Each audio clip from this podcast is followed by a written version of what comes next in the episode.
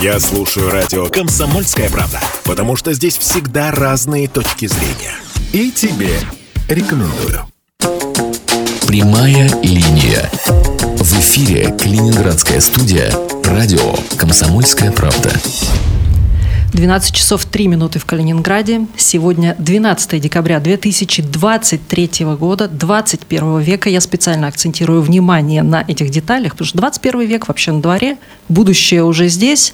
И поговорим мы сегодня о том, что связано с этим будущим, а именно информационные технологии, компьютерная безопасность. И искусственный интеллект. И прочие слова, да, которые иногда называют английскими словами, иногда все-таки русскими. Добрый день всем, кто нас слушает. Это прямой эфир радио «Комсомольская правда». Если на ваших часах сейчас 12 часов 3 минуты, значит, вы точно слушаете нас в прямом эфире и можете даже принять участие в этом эфире. Но прежде чем принять в нем участие, нужно узнать, что, собственно, мы сегодня будем вам рассказывать. Мы – это я, Светлана Шунейко. Я, Надежда Ржевская. Надежда Ржевская. И с нами сегодня в студии человек, который пока еще не вступил но уже сосредоточен. Директор Высшей школы компьютерных наук и искусственного интеллекта Михаил Верещагин. Михаил, и вам добрый день. Здравствуйте. Добрый день. Телефон для связи со студией 8 963 738 107 В общем, он не меняется. И э, связь можно также с нами держать ВКонтакте, группа КП Калининград. Там сейчас идет видеотрансляция, в которой тоже можно задать свои вопросы. Ну или если у вас не получается послушать этот эфир, то потом можно будет его посмотреть. Мы сегодня об IT технологиях говорим, об тем информационных более, технологиях. Тем более, давайте сориентируем наших слушателей, что на прошлой неделе все одиннадцатиклассники школ в Российской Федерации писали итоговое сочинение, и по итогам которого они будут допущены или не допущены к ЕГЭ. А это значит, что очень скоро родители и дети будут писать заявления, какие они будут сдавать ЕГЭ. Так что время Че наступает, и многие сейчас будут определяться. И, кстати, одиннадцатиклассники очень многие до сих пор еще не определились куда они. И все актуально. И то, что мы сегодня будем рассказывать, это все очень-очень актуально. Более того, уже даже появилось выражение, в каждой семье должен быть свой айтишник. Хотя бы один. А вообще айтишник, Михаил, вот слово айтишник, оно обидное или не обидное? Да нет, я думаю, скорее, учитывая, насколько сейчас популярна эта тема, можно сказать, она, извините за сленг, на хайпе, да, я думаю, что сейчас это скорее похвала, вот. Это говорит о некотором уровне твоего, в том числе, достатка, о уровне компетенции, о том, что ты ведешь много со временем. В общем, как стать айтишником в Калининграде, мы сегодня об этом и будем говорить.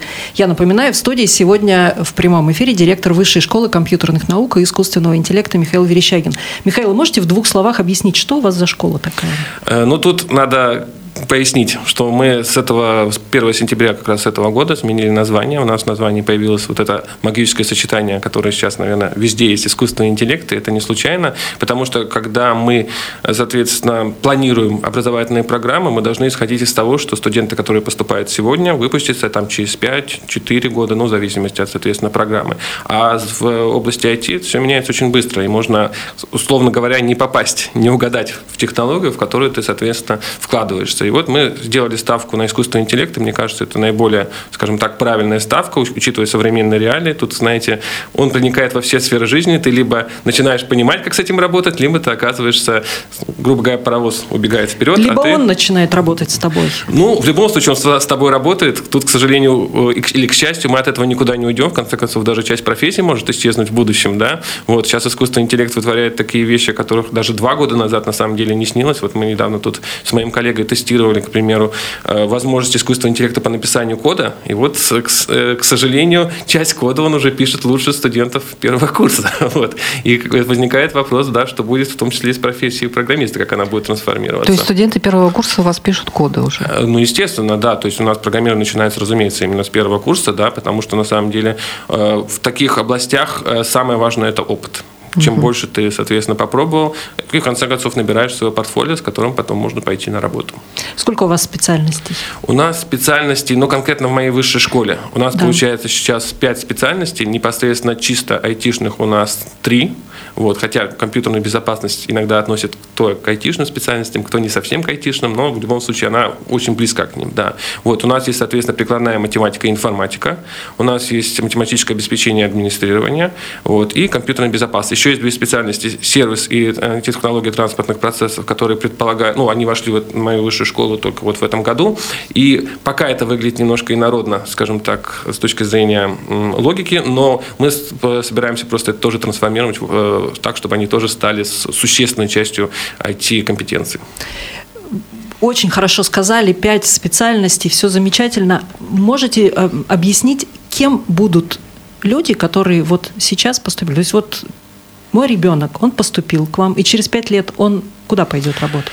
Ну, смотрите. Через 4 года. Да, ну, конечно, можно сказать очень коротко айтишникам, но это, сами понимаете, это слишком собирательный образ, да, который почти ни о чем не говорит. Да, тут э, зависит от того, во-первых, куда он поступит. Да, у нас есть, соответственно, математическое обеспечение, прикладная математика и компьютерная безопасность. Две остальные пока выносим за скобки, как я уже сказал, мы их еще не трансформировали в IT-область. Э, э, да. Соответственно, э, математическое обеспечение э, у нас, э, скажем так, это направление подготовки Э, там мы готовим э, людей, больше ориентированных на программирование э, в связи с базами данных, с построением интернет-приложений. То есть это, скажем так, такая очень сильно прикладная вещь, которая позволит тебе сразу найти себя в профессии вот с конкретным э, реализацией, то есть фактически то, что требует работодатель. Но да? это программист или это нет? нет? Это тоже, разумеется, программист, потому угу. что и работа с базами данных, и построение, соответственно, интернет-приложений, что бэкэнда, что фронтенда, извините за ругательство для тех, кто, соответственно, в, не в IT-области, то есть это как клиентской части и серверной части, да,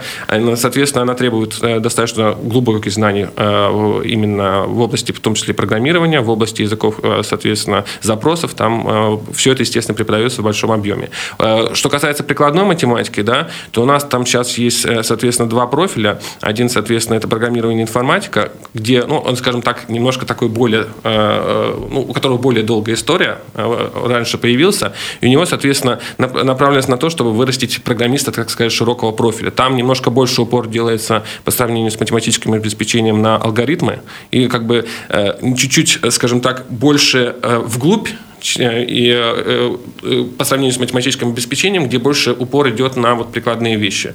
И есть второй профиль, который фактически у нас реализуется, получается, ну, формально первый год у нас был похожий профиль, но сейчас у нас есть большое изменение, что он теперь у нас э, реализуется совместно с Московским государственным институтом, университетом, прошу прощения, угу. да, имени Ломоносова, да, соответственно, это искусственный интеллект и анализ данных. И вот это, скажем так, в некотором роде такая профессия Э, на будущее, да, что люди, которые оттуда выйдут, они будут аналитиками, э, а, аналитиками данных и, соответственно, будут строить, как сейчас модно, нейронные сети свои собственные. И вот как раз на этой программе они весь этот опыт получают, потому что на самом деле э, все это основывается, разумеется, на математике. Да? То есть большой уровень, уровень подготовки требуется, в том числе и математический, потому что, конечно, можно там, условно говоря, сейчас многие считают, что прослушал там пару курсов, какой-нибудь там, условно говоря, курс Сери там или Яндексе, и ты можешь пойти работать да программистом. на Ютубе, что уж Да, там. Да. С одной стороны, это вроде как выглядит заманчиво, и вам, естественно, все э, вот эти ребята расскажут, что не нужно там учиться в университете. На самом деле так это не работает. Если ты хочешь прям э, ну, продвинуться в профессии достаточно глубоко и не быть там, условно говоря, на позиции джуниора там, в течение там, продолжительного времени, а джуниор это низшая позиция, mm-hmm. скажем так, в звене программистов, то нужна глубокая подготовка, надо знать, как работают методы, надо знать алгоритмы, а не использовать, скажем так, э, вот эти все методы как черную коробочку, что ты что-то положил на вход, а что, что-то вышло на выход, а как оно сработало, тебе непонятно. Пока это в простых задачах это работает, как только тебе нужно что-то более хитрое, все, ты ничего не можешь сделать. Когда я как-то на сайте люди. по поиску работы смотрела аналитиков, да, сколько они получают, вот вы сказали аналитик данных, я просто запомнила, что там это уже несколько лет назад было от 100 тысяч рублей зарплата. Ой, это вы сильно отстали от жизни. Там, если особенно пойти, э, скажем так, э, э, на высокие уровни, там, понятно, есть градация, да, там зарплаты астрономические. Вот это... Ну, это сколько? 300-400? 300-400 вполне допустимые зарплаты, угу. да, это вполне такое может быть. И в Калининграде, да? Ну, опять-таки, одно из преимуществ IT-профессии заключается в том, что ты в этом смысле не обязан даже куда-то ну, ехать. Да. да, у нас очень много айтишников работает, в том числе э, на московские компании. Э, сейчас, наверное, с этим чуть-чуть сложнее, но раньше работали в том числе на европейские компании, при этом живя в Калининграде, потому что ключевого греха таить, в Калининграде комфортно жить с точки зрения среды проживания. У нас вот и море, и заливы, все есть, в общем-то. Поэтому многие не уезжают специально, при этом работая на те же московские компании. А трудоустройство происходит? Оно классическое трудоустройство? Трудоустройство, смотрите. Ну, тут э, надо различать, опять-таки, смотря на каком курсе учится студент. Естественно, на младших курсах мы не очень рекомендуем ну, трудоустраиваться сразу, да. Почему? Потому что, ну, это тяжело совмещать с учебой, да. Вот, потому что, как показывает практика, студенты, кто на там, первом-втором курсе находит себе работу, потом с трудом учатся, потому что не находят времени. С другой стороны, смотрите, могу вам сказать, что сейчас вот эти вот э, IT-компании, кстати, к IT-компаниям сейчас можно отнести в том числе и банки, когда мы будем разговаривать по поводу того, с кем у нас договоры, а я об этом скажу чуть-чуть подробнее, вот, они э, прошли те времена, когда мы сами их искали, условно говоря, приходили там, а вы не хотите вот с нами посотрудничать, давайте, вот у нас есть замечательные студенты. Сейчас ситуация другая, они приходят к нам сами, говорят, вот, Михаил Дмитриевич, нас вот мы хотим э, общаться со студентами, мы хотим с вами сделать какие-нибудь замечательные там мероприятия, провести хакатоны там или там войти в вашу учебную программу. Вот давайте что-нибудь сделаем. Ну, вот, это же как раз признак много. того, что у нас э, мало IT-специалистов. Что э, Их действительно не хватает, особенно не хватает по-настоящему качественно, как это обычно бывает, да. Вот потому что формально, я говорю, айтишником себя некоторые называют, пройдя там один курс. Вот таких специалистов, наверное, достаточно много, да. А вот именно качественная подготовка у нас до сих пор есть нехватка, в том числе и в нашей области, это абсолютная правда. Директор Высшей школы компьютерных наук и искусственного интеллекта Михаил Верещагин сегодня в прямом эфире, эфире радио «Комсомольская правда». Прервемся на две минуты и вернемся говорить об информационной безопасности. Прямая линия. Прямая линия. В эфире Калининградская студия радио «Комсомольская правда». 12 часов 15 минут. Продолжается прямая линия, линия на радио «Комсомольская правда». Сегодня в студии директор Высшей школы компьютерных наук и искусственного интеллекта Михаил Верещагин. И мы говорим о том, как э, в Калининграде получить образование, позволяющее зарабатывать даже в самом начале, если не слушали предыдущую часть, от 300 тысяч рублей. Да, Михаил? Ну, справедливости ради, не в самом начале, так оно не работает, да. Но э, до этих сумм вполне можно дойти за обозримое количество времени. Ну, с соточки начинать можно. Ну, для Кстати, этого вот это, да, математику. Для айтишника это вполне типичное предложение, скажем так. Поэтому продолжаем говорить о трудоустройстве калининградских айтишников. Вот. Я рассказал про наши курсы, что я не рекомендовал бы с наших курсов устраиваться, хотя действительно у нас, скажем так, хедхантингом занимаются многие компании, да. Вот. Но на старших курсах у нас студенты уже, в принципе, многие э, устраиваются на работу, а если говорить про магистратуру, то, наверное, статистика будет под 100%, что уже работающие студенты. Вот. Опять-таки, большое достаточно такое у нас преимущество в том, что э, у нас э, по нашей даже статистике, да, что после, через год после выпуска у нас устраивается, трудоустраивается именно по специальности 100% студентов. Ну, именно что они становятся именно айтишниками. Я думаю, что для других направлений подготовки, наверное, это не совсем так. А много примеров, так, да. когда работа студента помогает ему в защите диплома? Там, а, это на самом деле типичная история, и для нас на самом деле очень положительная. Да, мы всегда это очень приветствуем, потому что, естественно, хочется, чтобы выполняли, это у нас называется ВКР, выпускная квалификационная работа. А студенты выполняли, скажем так, не, не то, что дал преподаватель только, чтобы выполнить, поставить галочку и уйти из университета, а чтобы это потом получило, э, соответственно, путевку в жизнь. Зачастую у нас студенты защищаются, потом прикладывают так называемый акт внедрения, то есть показывают, что их продукт программный используется в какой-то компании. Mm-hmm. Вот. Причем, на самом деле, иногда даже не останавливает конфиденциальность данных. У нас было пару раз, что люди защищаются, говорят, что вот у меня тут слайд, но вот видите, я тут кое-что закрыл, потому что не могу показать вам. Вот. Но у нас тут все работает. И вот у меня акт внедрения, фирма подтверждает, что, соответственно, мой продукт внедрен. В общем, три в одном. А да. практики, стажировки, вот это вот где они проходят? Э, смотрите, практики, э, у нас есть э, договоры да, о, о практиках и договоры вообще о сотрудничестве довольно с многими компаниями. Но давайте я приведу пример. Вот мы недавно, кстати, совсем заключили договор, это буквально еще не прошло месяца с ВК. Вот, и собираемся активно, соответственно, развивать. Да, у нас есть договор. ВК это ВКонтакте. Ну, э, вот когда с ними общаетесь, лучше так не говорите, да. Они очень нервно это воспринимают, потому что ВКонтакте это социальная сеть, мессенджер, а ВК это экосистема. Вот. Они как бы Учтем. считают, что они уже Спасибо. сильно да, выше, крупнее этого стали. Но на самом деле у них действительно э, сейчас э, очень много всяких продуктов, вот, которые, кстати, университет тоже активно будет внедрять. У нас есть э, договоры о сотрудничестве э, с Альфа-банком, со Сбербанком. Это, может быть, тоже кажется немножко нелепым, да, где IT, где банки. А на самом деле, чтобы вы понимали, банки, практически все сейчас крупные банки в России, они зарегистрированы как IT-компании. У них у всех есть крупные IT-отделы, и, например, что касается и Альфа-банка, и Сбера, у них есть даже отдельный, э, отдельный отдел, извините за тавтологию, да, который занимается исключительно искусственным интеллектом.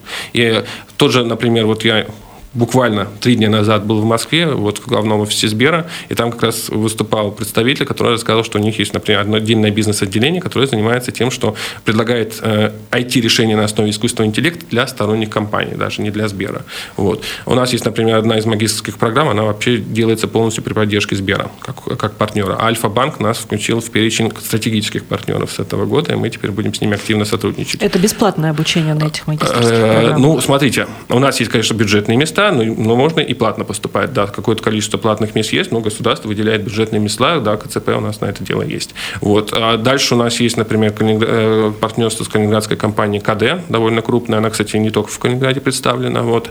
А Кто у нас так э, еще? А вот, а вот, например, чиновники, правительство, какие-то муниципали- муниципальные власти заинтересованы в сотрудничестве с вами? Да, мы постоянно получаем запросы по поводу того, чтобы дайте нам хороших студентов, которые что-то там где-то нам помогут. Но справедливости ради надо понимать, что с точки зрения, опять-таки, если говорить про зарплаты, естественно, муниципальные службы не очень конкурентоспособны, студенты чаще выбирают такие компании. Кстати, опять-таки, с точки зрения трудоустройства, да, мы сейчас стараемся и в том числе для того, чтобы дать практики студентам, проводить как можно больше мероприятий, а вот всякие хакатоны, э, соревнования, чемпионаты и так далее. Вот в этом году, например, у нас э, буквально месяца три назад, я, кстати, ездил по поводу как раз э, подведения итогов одного из таких э, мероприятий. Вот провели хакатон с Альфа-банком, который решено сделать теперь ежегодным и теперь всероссийским. Мы в России были первыми, кто на базе БФУ это провел.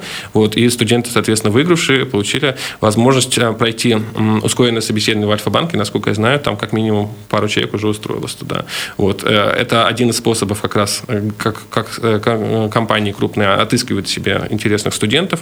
Вот, соответственно, вот мы собираемся и с ВК провести, соответственно, мероприятие. И со Сбером у нас ежегодно есть мероприятие, специальная конференция, где представители Сбера выступают, а студенты с ними в неформальной обстановке общаются. Вот таких мероприятий будет все больше и больше, потому что в IT-отрасли, да, э, знаете, сейчас э, в университете, а, может быть, немножко буду говорить таким языком э, больше чиновничьим, да, но есть разделяет hard skill ы, так называемые жесткие, которые связаны непосредственно с твоими навыками как программиста, но не менее важны оказываются софт-скиллы. Это а, общение, скажем так, навыки общения, навыки работы в команде.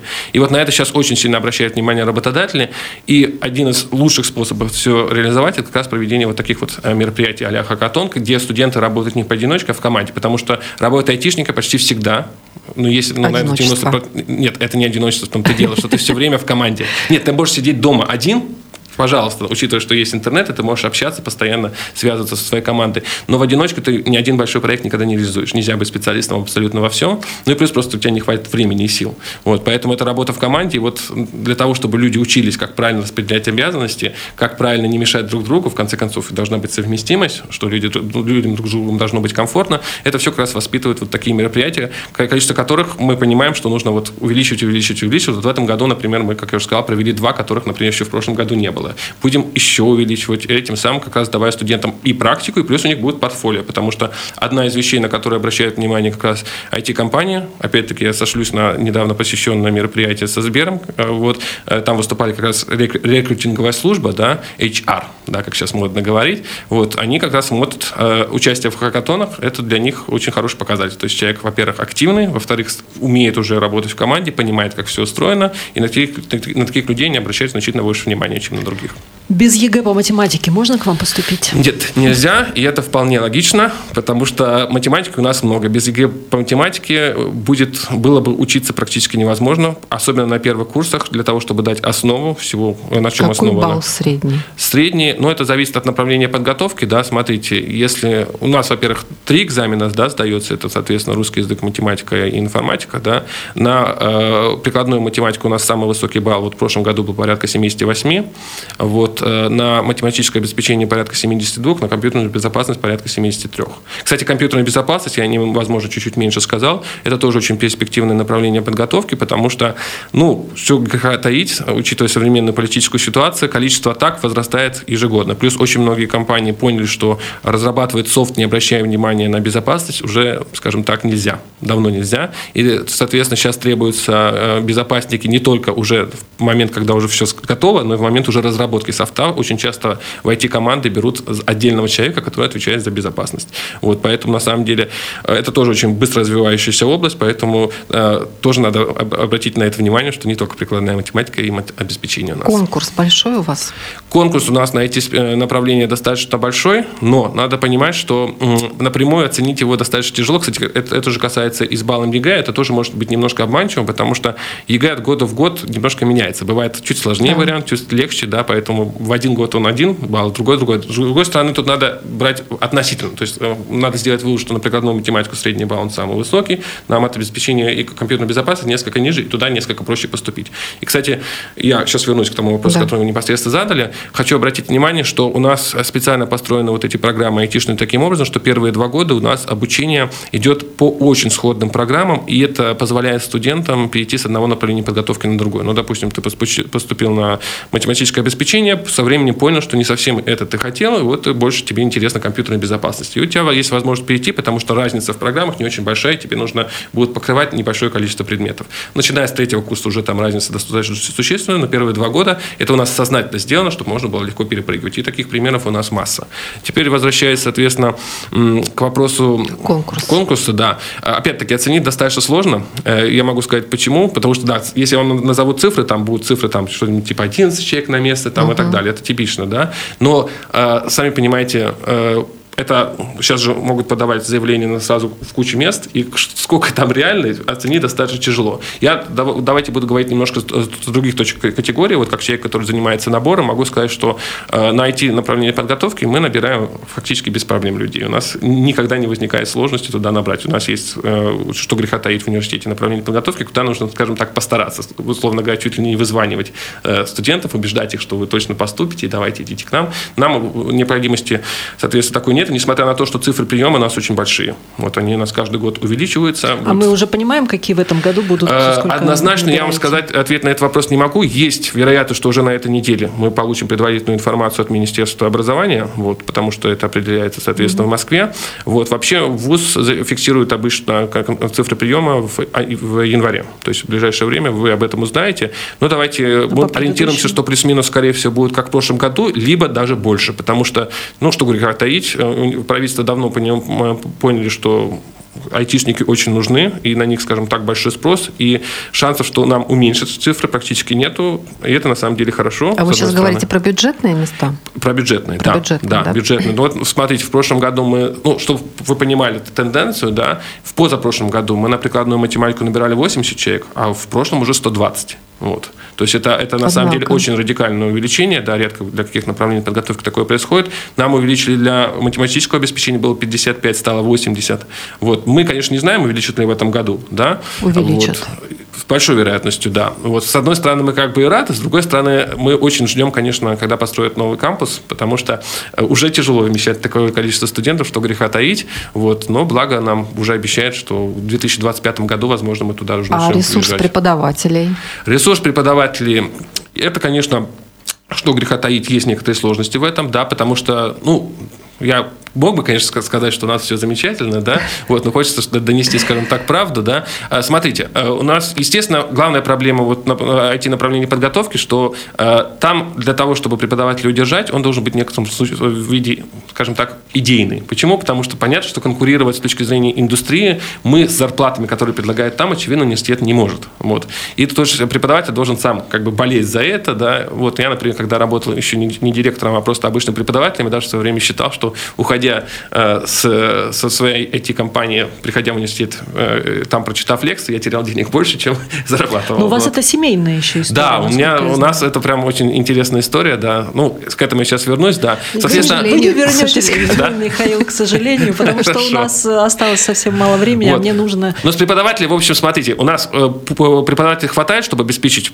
полностью учебный процесс, но сами понимаете, что и мы очень активно ищем молодых преподавателей, да. Вот, и у нас университет запускает, соответственно, программу поддержки молодых преподавателей. В общем, мы на это очень сильно обращаем внимание. В общем, вы все сегодня поняли, что у нас был идейный молодой преподаватель, преподаватель директор Высшей школы компьютерных наук и искусственного интеллекта Михаил Верещагин, э, БФУ имени Канта, спасибо IT-образование. Спасибо за эфир. Вам спасибо большое. Прямая линия.